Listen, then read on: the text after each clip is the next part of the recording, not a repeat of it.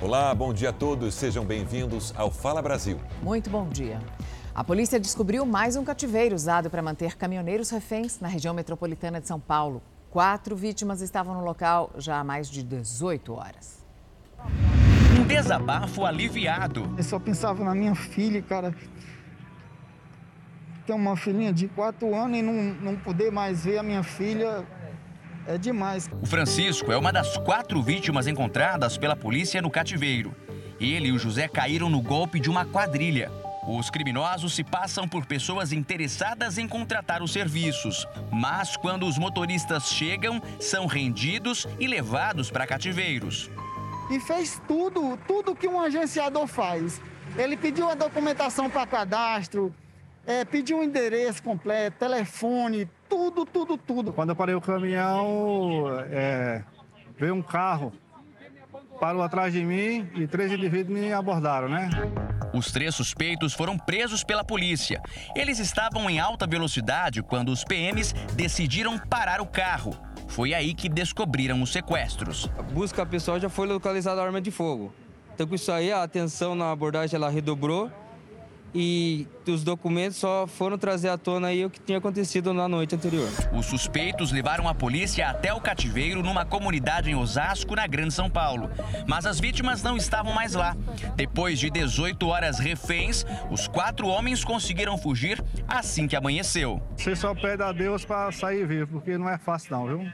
Muito difícil. Eu, eu peço que nenhum ser humano passe por o que a gente passou a aflição é muito grande, muito grande. Eu não, não desejo a ninguém passar uma situação dessa. Os três presos devem agora prestar informações importantes à polícia sobre o restante da quadrilha.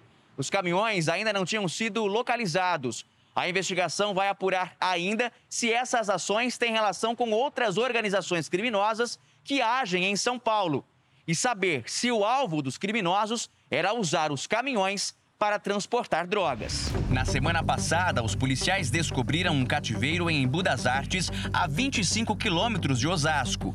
Três caminhoneiros eram mantidos reféns há pelo menos um dia. Eles também foram atraídos pela mesma promessa falsa de trabalho. Quando eu abri a tampa traseira da minha carreta para ele olhar dentro, chegou o outro e já chegou com o revólver ali, abriu, me mostrou as balas e mostrou para mim que estava carregado, que eles iam meter tudo na minha cabeça. Segundo a polícia, o veículo seguia para o Paraguai para ser carregado com drogas e então retornava para São Paulo. Só depois dessa operação concluída, os reféns foram libertados. Muitos caminhoneiros ainda são vítimas das quadrilhas do Pix. Enquanto as ações são investigadas, quem cruza as rodovias do país nem pode pensar em parar. Eu preciso sustentar minha família, né? Preciso sustentar, que não se aposentar, nada, daí eu tenho que trabalhar para pagar as contas e sustentar minha família.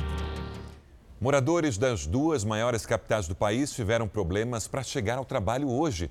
Em São Paulo, a queda de uma árvore provocou lentidão em uma das linhas do trem.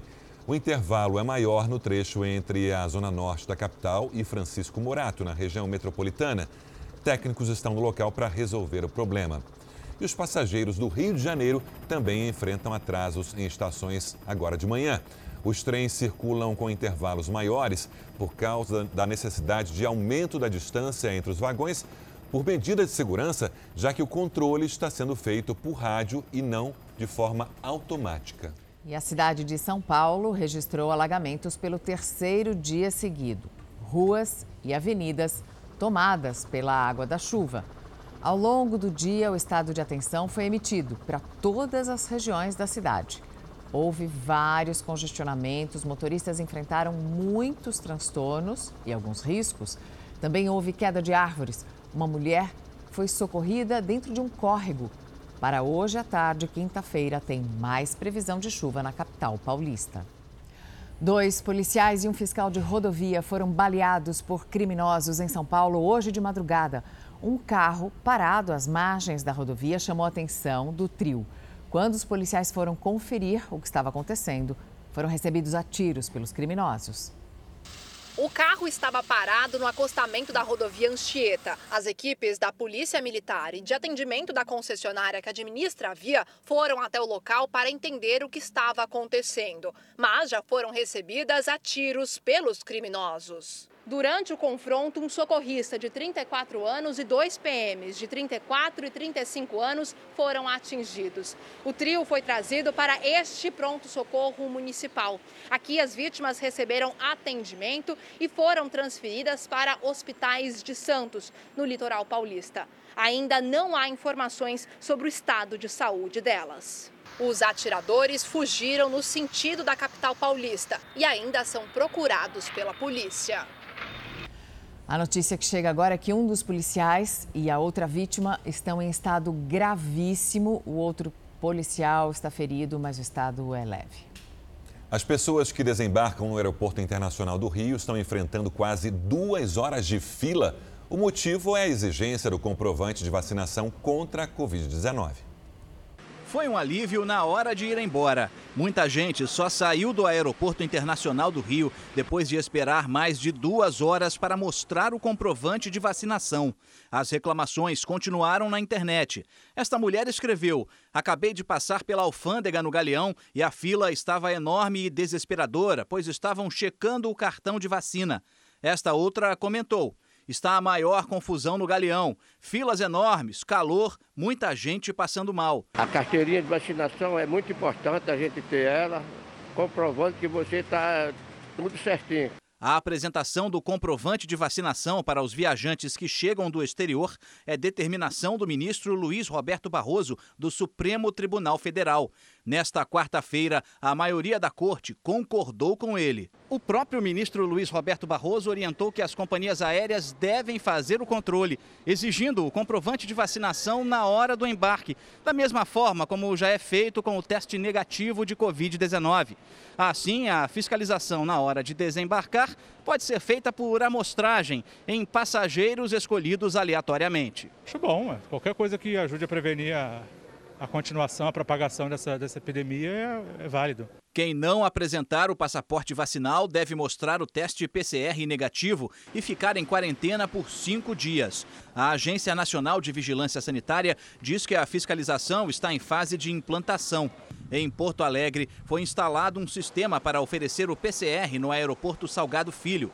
Das 106 pessoas que responderam o formulário do viajante e fizeram o teste, duas tiveram resultado positivo para a variante Delta e três aguardam o resultado. No Aeroporto Internacional do Rio, este brasileiro que chegou do Chile elogiou a medida, mas disse que em Santiago as coisas são muito mais organizadas. Quando você chega lá, tem muitas etapas muito bem definidas para apresentação de documentação, para os fluxos. Depois você vai fazer um PCR, você faz o PCR, você tem que ir ao hotel, vacinado ou não vacinado, você tem que ir ao hotel e aguardar pelo menos 24 horas que o PCR chegue e aí você pode ter a mobilidade na cidade.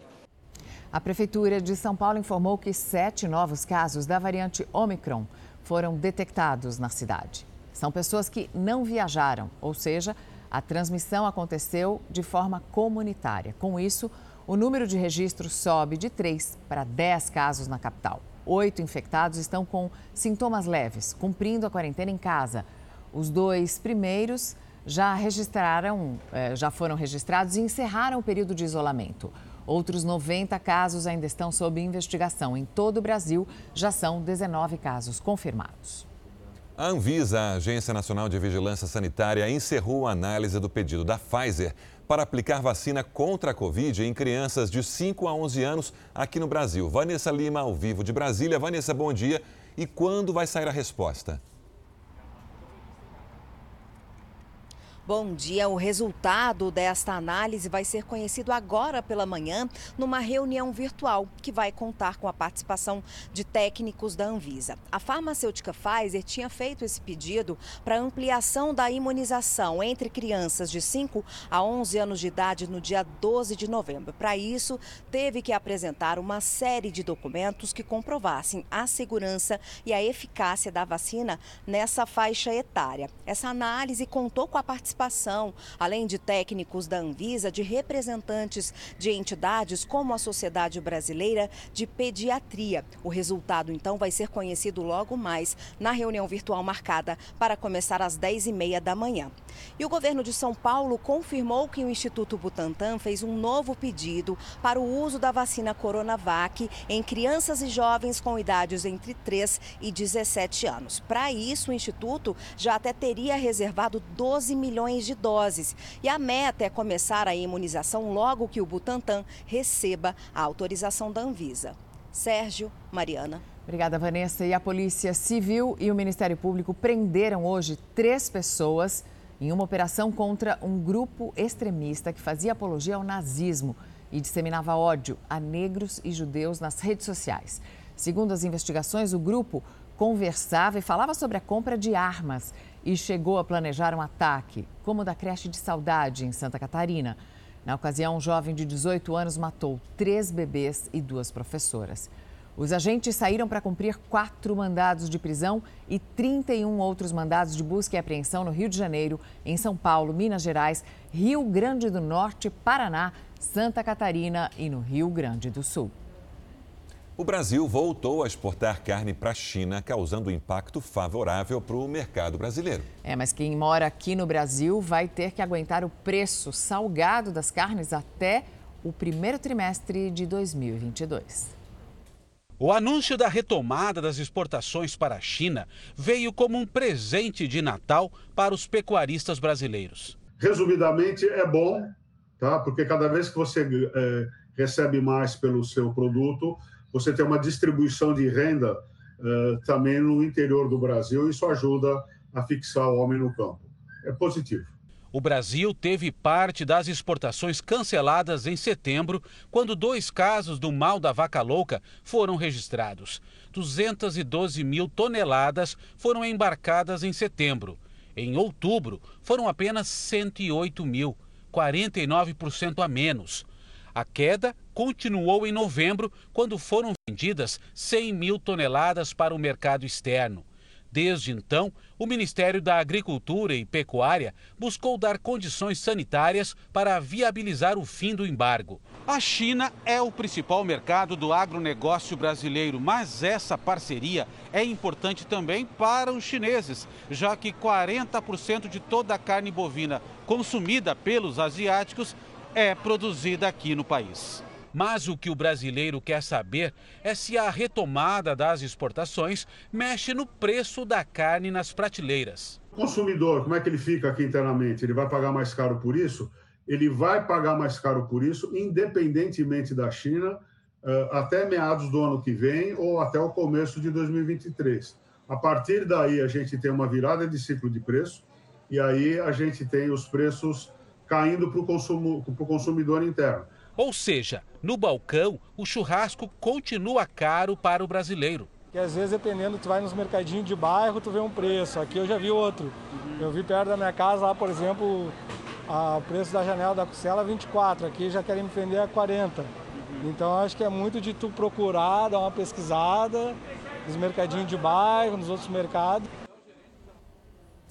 O preço da carne está nas alturas e até o gado de pesquisa está sendo furtado da Universidade Estadual de Londrina, no Paraná. Os animais são utilizados para pesquisa e produção de leite. Além de não serem próprios para o abate, portanto, não podem ser consumidos como a carne, o furto desses animais gera um prejuízo educacional para os alunos que fazem o acompanhamento diário dos animais. A polícia investiga se há algum caso de abate clandestino na região. Até o momento, ninguém foi preso. O ex-advogado-geral da União e ex-ministro da Justiça, André Mendonça, toma posse hoje no Supremo Tribunal Federal. Vamos a Brasília com a Narla Guiar. Bom dia para você, Narla. Como será a cerimônia? Oi, Mariana, bom dia. Bom dia a todos que acompanham Fala Brasil. Olha, vai ter uma participação restrita de autoridades por causa da Covid-19. O presidente da República, Jair Bolsonaro, informou ao STF que já fez o exame, testou negativo para a Covid e por isso vai à cerimônia. André Mendonça toma posse hoje por volta das 4 horas da tarde. O evento, a cerimônia, vai ter uma participação de cerca de 60 pessoas. Todas elas precisam apresentar o comprovante de vacinação ou exame negativo para Covid feito nas últimas 72 horas. O evento não vai poder contar com a participação da imprensa em plenário. André Mendonça foi indicado pelo presidente Jair Bolsonaro. Mariana e Sérgio. Obrigado, Narla. O Congresso Nacional concluiu a aprovação da PEC dos precatórios, que garante folga no orçamento para o governo pagar os 400 reais do Auxílio Brasil. E na movimentação de bastidores, o líder do governo no Senado deixou a função depois de ser derrotado na disputa por uma vaga no Tribunal de Contas da União. O senador Fernando Bezerra Coelho, do MDB de Pernambuco, pediu para deixar a liderança do governo. Ele disputava uma vaga para ministro do Tribunal de Contas da União, mas em plenário teve apenas sete votos.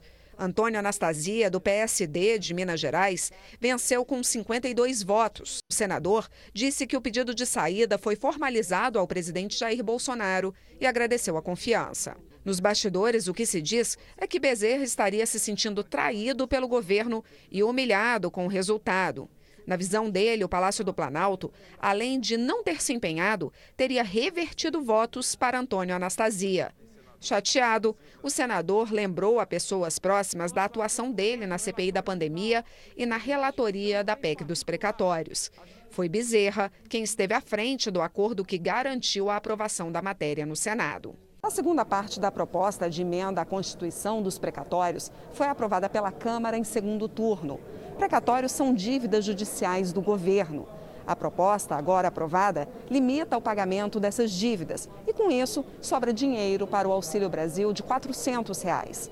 Para valer de vez, a PEC agora só precisa da promulgação, um ato final da Câmara e do Senado. Dois suspeitos foram presos depois de alugar um carro para cometer crimes em São Paulo. Eles usavam documentos falsos para aplicar os golpes.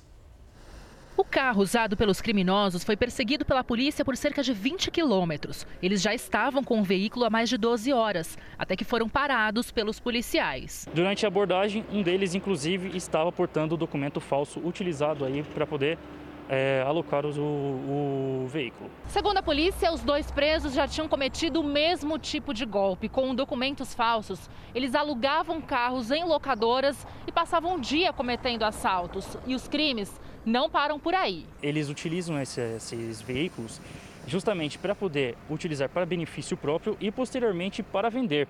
Há também a prática de outros delitos através desse, desse uso dos documentos, bem como dos veículos. Haja vista que eles já também utilizaram, inclusive, para clonar cartões e demais documentos. Esse tipo de crime já fez outras vítimas em São Paulo. No ano passado, uma quadrilha foi presa. Os criminosos anunciavam vagas de emprego e usavam dados dos candidatos para alugar carro das locadoras. Depois faziam roubos, transportavam drogas e até vendiam esses veículos. A empresa teve um prejuízo de quase meio milhão de reais. Quase 29 mil veículos foram furtados até outubro deste ano em São Paulo. O número já é maior que o total registrado nos 12 meses do ano passado. A cônsul da Dinamarca em Minas Gerais teve a conta de uma rede social hackeada por golpistas. Os criminosos se passaram por ela e pediram dinheiro para amigos e seguidores. Luciana recebeu no celular uma mensagem de uma pizzaria que ela frequenta há anos. Era um convite para um evento sem desconfiar de nada, respondeu a mensagem. E foi aí que começou o pesadelo. Eu fui pega de surpresa, porque o episódio ocorreu não por um link, mas por uma mensagem de texto, que foi aonde eles entraram na minha conta e me roubaram, porque eu fiquei sem acesso nenhum e a conta sumiu praticamente do, do meu telefone. Além de roubarem a conta dela numa rede social, os bandidos começaram a pedir dinheiro aos seguidores. Fizeram também um banner para doações de cestas básicas. Como Luciana trabalha com vários projetos sociais, muita gente acreditou que era ela. O meu linguajar com as pessoas, a forma de tratamento, eles ficaram muito tempo estudando os meus conteúdos para até saberem comunicar como se fosse eu. Os criminosos também aproveitaram o perfil para vender eletrodomésticos de um suposto primo de Luciana que estaria se mudando para o exterior. Essas conversas mostram várias negociações entre os golpistas e amigos da Consul. Prejuízo alto e incomensurável, além da parte do prejuízo é, de projetos, né, de, da, da, nossa credibilidade e outras coisas foram impactando também muito negativamente. Assim que percebeu que foi vítima de um golpe, a Consul registrou um boletim de ocorrência. A polícia está investigando o caso, já que a chave Pix fornecida pelos criminosos era de uma servidora pública de Alagoas que morreu na semana passada. Esse é um caso em que claramente a vítima foi estudada, né, os hábitos, né, as práticas ali da vítima foram levadas em consideração para construir um trabalho mais refinado, mas também existem trabalhos mais grosseiros, que também estão em ascensão. Né? Para se proteger, é preciso desconfiar de toda e qualquer mensagem que chega por e-mail, telefone ou pelas redes sociais. O principal conselho que eu posso dar é atenção. Acho que o maior aliado da engenharia social, desse tipo de ataque, é a distração. Leia bastante ali o, a URL, né, o endereço do site, para ter certeza que a grafia está correta. Sempre questione o remetente de uma imagem, de uma mensagem que chega para você. Toma cuidado onde que você está clicando. Tenha o pé atrás na hora de compartilhar suas informações. Mesmo com tanta informação, ainda é difícil para Luciana acreditar que foi vítima de um golpe. Hoje eu pude perceber o quão vulnerável nós estamos, porque Agora chegou ao ponto que você não precisa mais abrir o link. Então, é, eles estão cada vez mais profissionais. Aqui no Brasil, pelo menos seis estados enfrentam um surto de casos de gripe provocado por uma variante do vírus influenza A. Na Bahia, uma pessoa morreu. A vítima era uma mulher de 80 anos que morava em Salvador. Foi o primeiro registro de morte no estado pela influenza A, H3N2 e quem fica doente enfrenta longas filas para ser atendido. Muita gente vindo achando que ia conseguir ser atendido e nada. Esperamos que a gente consiga ser atendido hoje, né? Assim esperamos. Segundo especialistas, a nova cepa do vírus, a Darwin H3N2, é mais resistente à vacina da gripe aplicada neste ano no Brasil. O Instituto Butantan, em São Paulo, já confirmou que a partir de janeiro vai produzir uma atualização da vacina contra a gripe para combater a mutação. O que também chama a atenção das autoridades de saúde é a disseminação do vírus nesta época do ano. É que a gripe costuma surgir às vésperas ou durante o inverno, e não próximo ao verão. O alerta para o surto de gripe surgiu com um aumento de casos no Rio de Janeiro tendas foram montadas para receber pacientes com dor de cabeça, tosse e outros sintomas. Agora, a gripe avança para outros estados. No Amazonas, os pacientes lotaram hospitais e unidades de atendimento de Manaus. Salvador já reconhece um surto na capital baiana. No Espírito Santo, Rondônia, Belém e São Paulo, o cenário também é de postos lotados. Os especialistas reforçam que o melhor é a vacinação. Reforçar a comunicação institucional, né, por, ponto, por conta de secretarias municipais de saúde, secretarias de Estado de saúde, convocar a população a ir se vacinar contra a gripe. Esse é um ponto. O outro ponto é uso de boas máscaras e, claro, né, evitar grandes aglomerações. Olha, um bar em Sorocaba, interior de São Paulo, viralizou na internet depois que o dono postou a lista dos clientes que estavam devendo ao estabelecimento. Antes de anunciar a lista, o dono do bar deu um aviso informando a data da divulgação dos caloteiros. O prazo foi suficiente para que os devedores pagassem sem ter os nomes divulgados. Já no mês seguinte, a lista foi colocada na grade do bar com o nome e o valor da dívida de cada cliente. A iniciativa chamou a intenção de visitantes e que viralizou a imagem de um visitante que viralizou nas redes sociais. Agora, é uma espécie de quê? De um SPC ali do, é, do bar? ele fez um anúncio bem humorado, né? Ele estavam devendo mais de 2.600, ele recebeu mais de 2.100, tá bom, né? Ficou faltando pouco. Aí os premiados ele resolveu dizer, olha, favor, pagar até 31 do 12 ou retirar o seu prêmio aqui, que é um muito obrigado por, né, saudar a sua dívida. O que já virou clássico é não aceito fiado, né? Agora esse é bem original. Esse aceita, né, mas está correndo risco. Agora você vai ver uma denúncia que chegou através do nosso WhatsApp. Pacientes que reclamam da falta de medicamentos de alto custo no SUS. Nós já demos isso aqui. Em alguns casos, uma caixa de remédios que dura apenas um mês e que custa mais de mil reais. Se lembrou bem, foi depois de uma reportagem que mostramos em setembro aqui no Fala Brasil e o problema foi temporariamente resolvido, mas agora voltou a acontecer. A Ellen sofre de uma doença genética autoimune chamada síndrome antissintetase, que afetou parte do pulmão. Para não ficar com a imunidade muito baixa, ela precisa tomar o leflunomida, medicamento que tem um custo muito alto. A última vez que eu comprei uma caixa com 30, que no caso eu uso duas caixas, né? Mas uma caixa com 30, eu paguei 600 reais. Valor que ela não tem condições de pagar. Até o mês passado, isso não era um problema, porque ela sempre conseguia pegar o remédio de forma gratuita na rede pública de saúde. Mas na semana passada, ela foi informada que a caixa do remédio não estava disponível. Às vezes eu tomo um dia sim, um dia não, ou tomo um dia, é, espero dois dias para tomar. O problema é ainda mais preocupante quando o paciente tem uma doença grave. A Jéssica é portadora de leucemia mieloide crônica, tipo de câncer raro que se manifesta por causa de uma alteração genética. Ela necessita tomar todos os dias três comprimidos do medicamento imatinib, de 100 miligramas. Desde 2017, ela conseguia as caixas do remédio pelo SUS.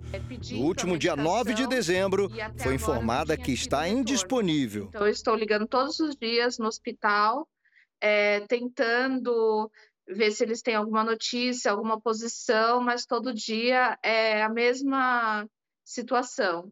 É, não tem a medicação e estão aguardando uma posição da, da Secretaria da Saúde. Para quem tem esse tipo de leucemia, o medicamento é tão importante que representa quase que uma cura. Existem pacientes que tomam esse remédio há mais de 20 anos, tá? Com qualidade de vida é, impecável e com uma vida completamente normal. Como é de uso contínuo, não pode ser interrompido, pois pode fazer com que os resultados sejam perdidos. Na falta do remédio, a doença volte e com isso volte toda aquela agressividade e aqueles tratamentos do passado e realmente sem garantias de êxito.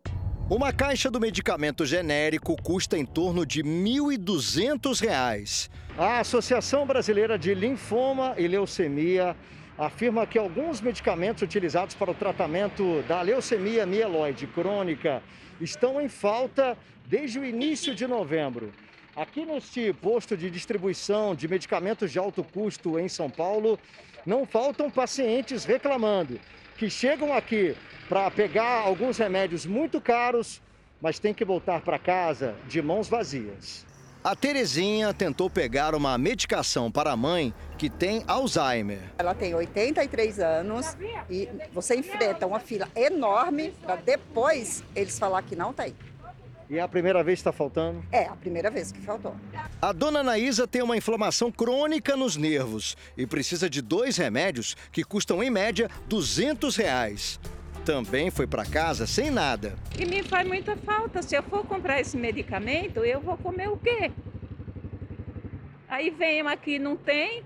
A Conceição tem problemas cardíacos e também está na fila por uma caixa de remédio de alto custo.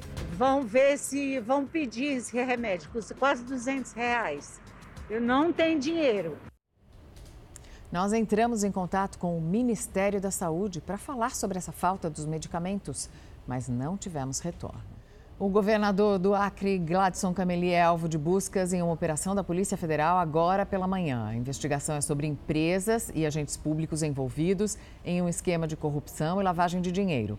Segundo a Polícia Federal, um grupo criminoso ligado ao governo do estado desviava recursos públicos e ocultava a origem e o destino do dinheiro.